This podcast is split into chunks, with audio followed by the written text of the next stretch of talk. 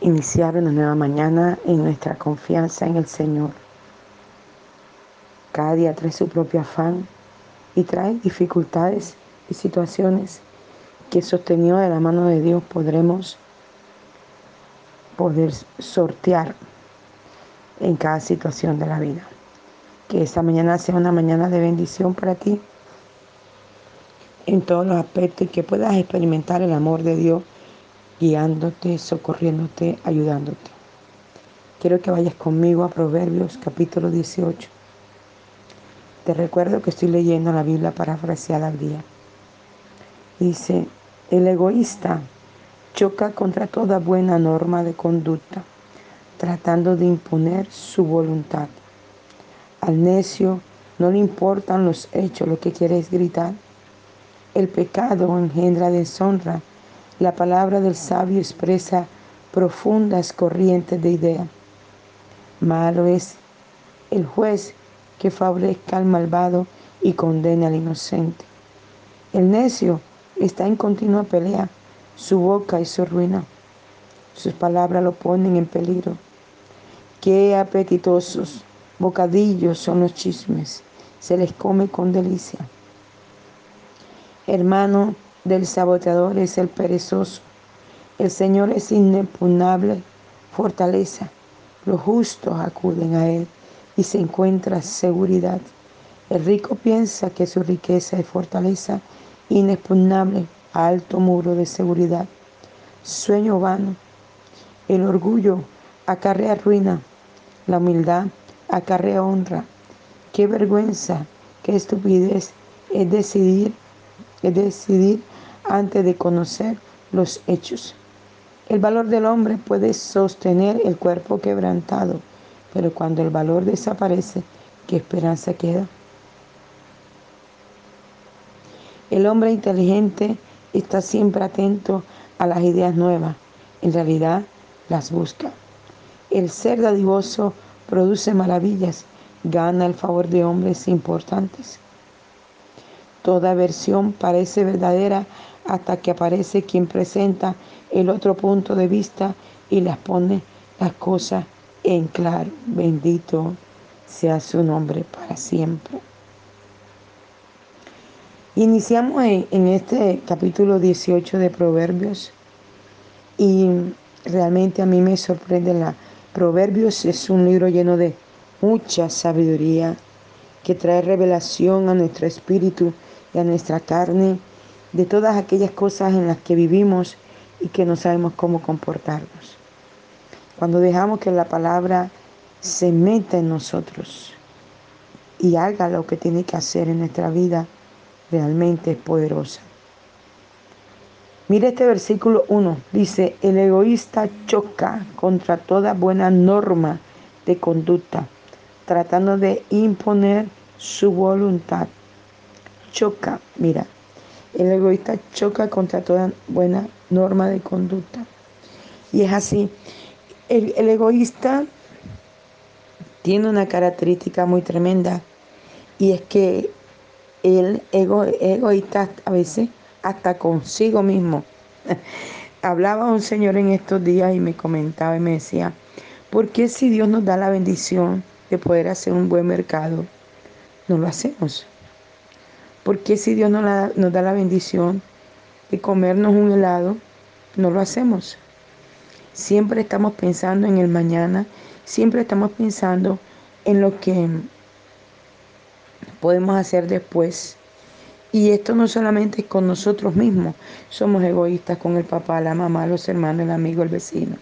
Egoísta, el egoísmo es una de las herramientas más poderosas de Satanás para traer ruina a la familia. Cuando el ser eh, humano es egoísta, piensa solo en sí mismo.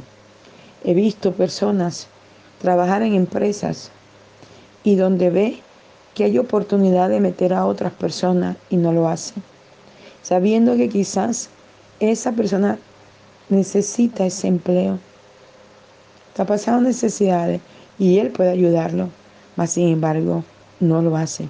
Pero se olvida que un día él también estaba en la misma situación y alguien extendió su mano y le ayudó. El egoísta muchas veces es encerrado en sí mismo y solo quiere las cosas para sí. Hay gente que aún ve que tú vas a ayudar a alguien, y esto lo experimenté en alguna ocasión. Hace muchos años yo estaba ayudando a una persona que venía de otra ciudad, no tenía familia, no tenía amigos, no tenía a nadie aquí en Barranquilla. Y yo le comencé a presentar todos mis amigos, todas las personas que estaban a mi alrededor, y muchos de ellos comenzaron a ayudar a esa persona. Y un día cualquiera, una gran amiga mía, quien estimo y amo mucho, Dios le había puesto en su corazón bendecirme con X cantidad de dinero, yo no lo sabía.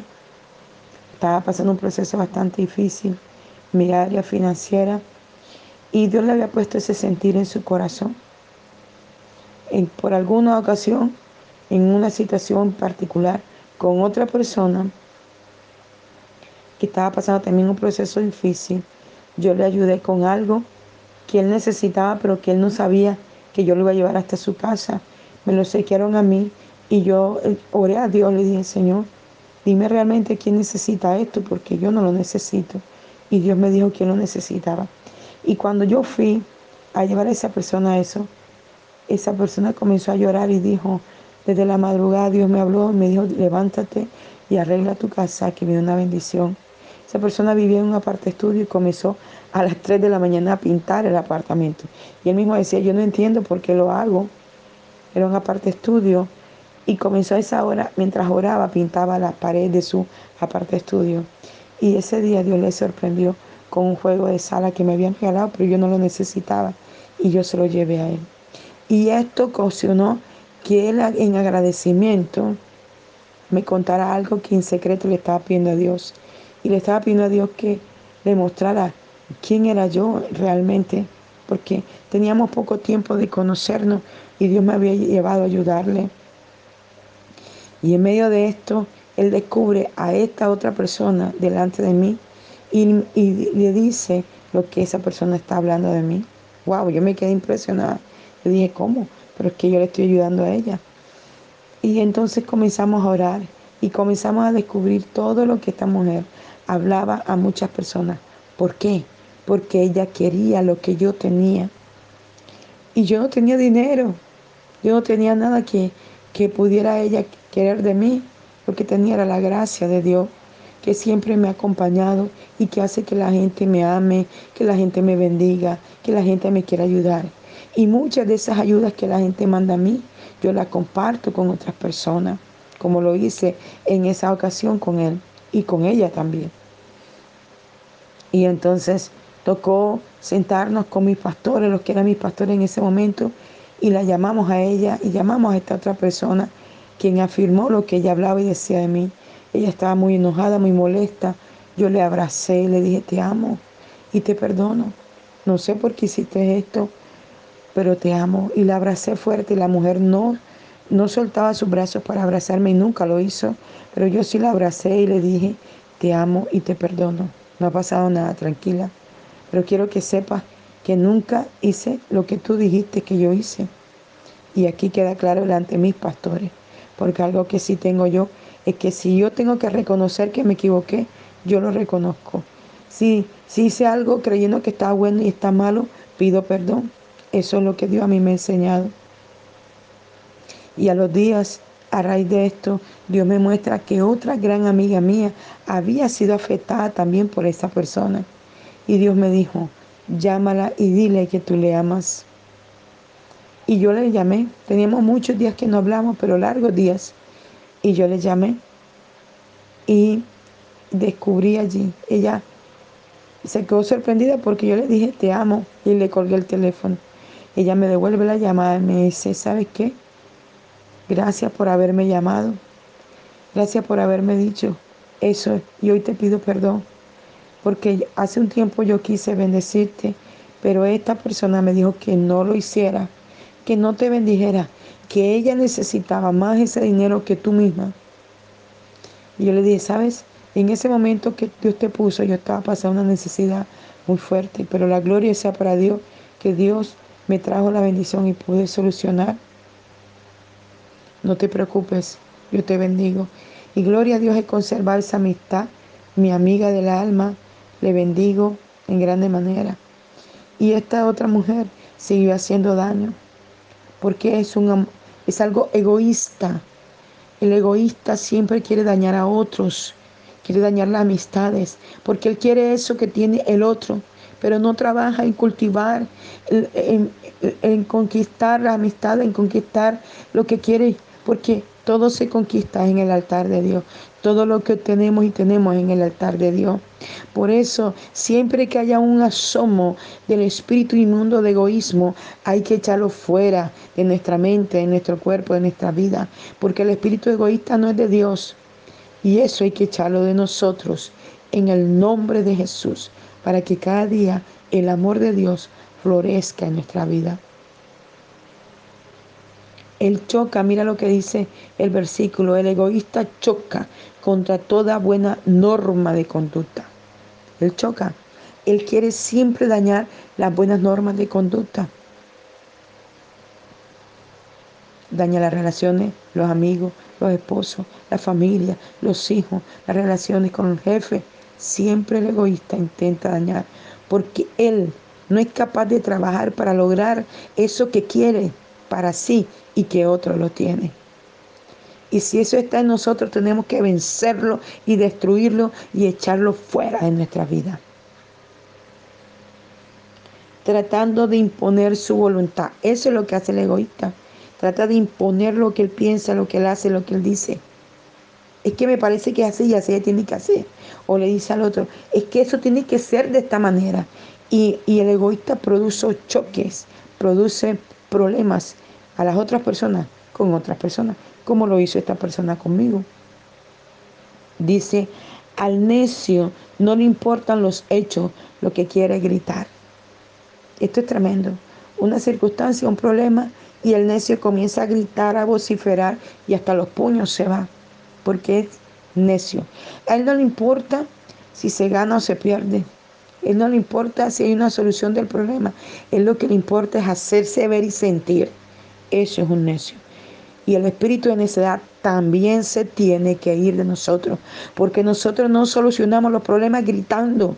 Nosotros solucionamos los problemas en el altar de Dios, buscando la gloria de Dios, pidiéndole a Dios cómo puedo solucionar esta circunstancia con mi esposo, mi esposa, mis hijos, mi primo, mi abuelo, mi tío, mi madre, mi jefe, mi compañero de trabajo. No gritando, no queriendo hacer ver que sí se puede, solo con los gritos. El pecado engendra deshonra. Cada vez que pecamos, engendramos deshonra para nosotros mismos, delante del mundo espiritual y delante del mundo natural. Pecamos y muchas veces decimos, no, yo no lo hice, pero eso va creando deshonra. Y cuando tú vienes a ver, todo el mundo está hablando, murmurando, diciendo de ti, de mí, de las personas, cuando pecamos. Por eso al pecado no se le puede dar lugar. Cuando el pecado venga a las puertas de tu alma, de tu vida, de tu corazón, tienes que decirle no. Estaba viendo ahorita a una gran amiga que amo mucho su, su estado y tenía su foto y una canción que dice, yo cambié mi perfil y me quedé escuchando la canción y debe ser alguna eh, canción cristiana con un ritmo colombiano y dice que cambió su perfil no al pecado. Y eso es lo que tenemos que cambiar, nuestro perfil. El pecado se va a manifestar de muchas formas y no te va a venir con cacho y con cola. No, el pecado se va a mostrar muchas veces agradable y hermoso, pero tenemos que discernirlo y echarlo fuera en el nombre de Jesús. La palabra del bien expresa profundas corrientes de ideas la palabra del, sabio, perdón, la palabra del sabio expresa profundas corrientes de ideas. El sabio se hace sabio leyendo la palabra. El sabio, y esto no tiene nada que ver ni con iglesia ni con religión, no. Cuando nosotros escudriñamos la palabra, nos hacemos sabio. Por eso es que el enemigo no quiere que tú y yo la leamos porque sabe que allí hay sabiduría y que la sabiduría será parte notable en nuestros seres. Y cada vez que alguien venga a pedirnos un consejo, sea cual sea lo que necesita aprender en cualquier área, así sea de poner un clavo, tú le podrás decir, mira, la mejor manera de clavar el clavo es así, sosténlo así y le das un golpe seco con el martillo sin que sea tan alta tu mano, sino suave pero seco, y el clavo inmediatamente entra. Poniendo un ejemplo de esto. Si nos vamos al ámbito espiritual, ¿cómo hago para crecer en Dios? Tú le podrás decir a la gente, la mejor manera de crecer en Dios es manteniendo un altar encendido con la adoración, con la oración. ¿Cómo vas a poder enseñarle esto a la gente? Porque tú lo estás viviendo y te has hecho sabio con esto. Bendito sea su nombre. Ayer mi hija me decía, ¿cómo hago esta sopa? Y yo le dije de esta manera y les cuento que les quedó delicioso. ¿Y cómo pude aprender de hacer esa sopa? Pues escuchando también a mi mamá o a los que lo saben hacer, porque yo de comida no soy muy buena, no soy chef. Hay alguien o hay gente que hacen unas comidas deliciosas, tienen un sazón en la mano tremendo. Yo no tengo una, en esa área no soy muy buena, pero escucho a los que lo saben, ¿verdad? Y lo aplico y me sale bien, aunque no sea diestra en el asunto. ¿Por qué? Porque escuchamos gente más sabia que uno en el área que de pronto no sabemos manejar, pero que otros sí lo saben hacer. Y sigue diciendo la palabra del Señor, malo es el juez que favorezca al malvado y condene al inocente. Y sí que vemos esto. Oh, mucho en nuestros países. Vemos cómo muchos jueces favorecen al malo, sabiendo que mató, sabiendo que hizo, lo favorecen, a muchos lo sueltan y los vemos nuevamente en las calles delinquiendo. Es increíble ver gente que les ponen un brazalete en el pie y así salen a delinquir, así salen a robar, así salen a matar, así salen a hacer cosas malas, a meterse en el brujo. Increíble.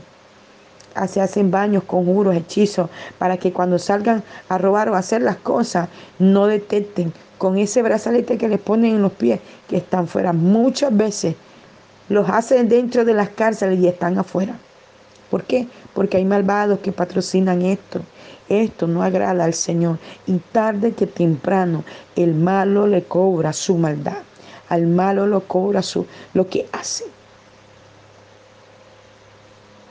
Y mire lo que dice la palabra del Señor. Y condena al inocente. ¿Y cuánta gente no ha sido condenada a pagar años de cárceles por cosas que nunca hicieron? Porque el testigo dijo que fue él, es que el testigo dijo que tenía un suéter blanco y que el testigo dijo que tenía eh, una, una señal en el rostro.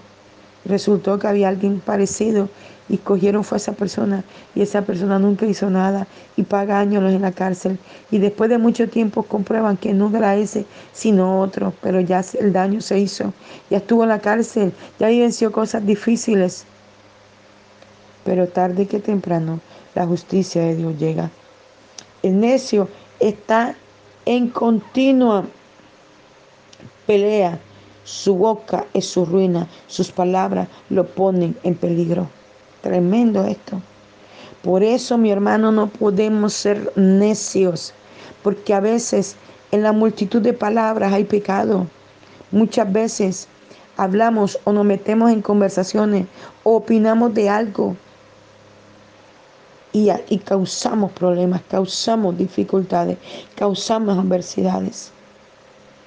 El necio siempre está peleando por todo, por la cuchilla, por el bate, por la moneda, por el, tetero, por la correa, por el arete, por el vaso, por la escoba, por todo está peleando el necio, por todo.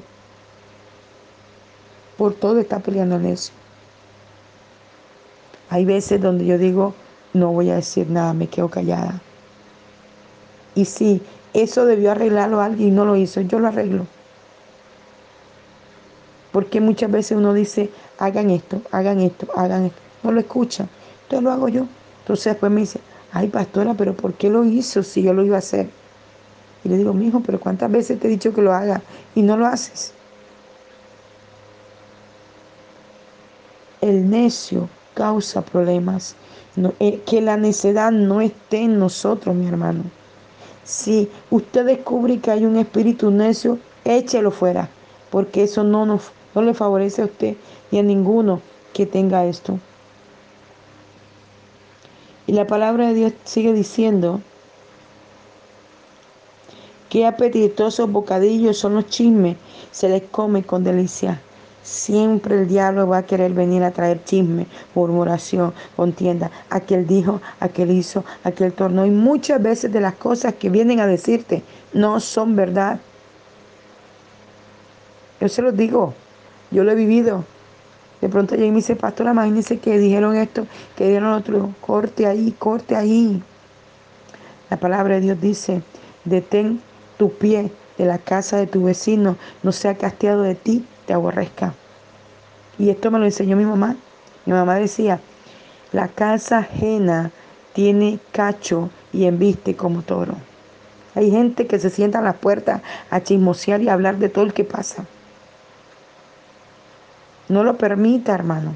No permita que nadie venga a decirle, ¿sabe que Julanito? ¿Sabe que Sutanito? Que mira que esta situación, que mira que la otra. Cortemos con eso y dejemos que sea el Espíritu Santo de Dios quien obre, que se mueva, que saque la claridad de las cosas. Y sigue diciendo la palabra del, del Señor.